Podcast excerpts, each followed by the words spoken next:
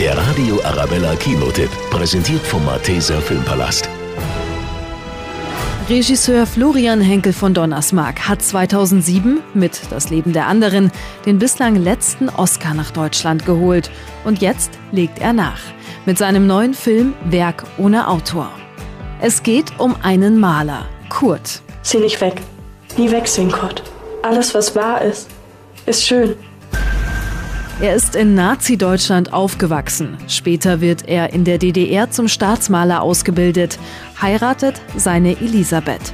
Die zwei fliehen nach Westdeutschland. Dort bewirbt er sich an der Düsseldorfer Kunstakademie. Hast viel Scheiß erlebt, was? Ich werde deine Bewerbung unterstützen. Und er wird angenommen. Kurt entwickelt sich als Künstler. Deine Augen verraten mir, dass du mehr gesehen hast als wir alle. Er malt nun Bilder, die die Erlebnisse einer ganzen Generation verarbeiten. Wie viele in seiner Generation verabschiedet er sich vom biografischen Ansatz in der Kunst und schafft so zum ersten Mal in der Kunstgeschichte ein Werk ohne Autor.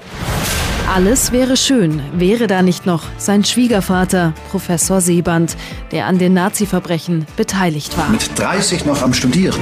Als Mozart 30 war, war tot. Der Film ist ein Mix aus Drama und Thriller, mitreißend und angelehnt an das Leben des deutschen Künstlers Gerhard Richter, besetzt mit hervorragenden deutschen Schauspielern. Also eine ganz klare Empfehlung. Der Radio Arabella Kinotipp, präsentiert von Hofbräu München, jetzt auch im Malteser Filmpalast.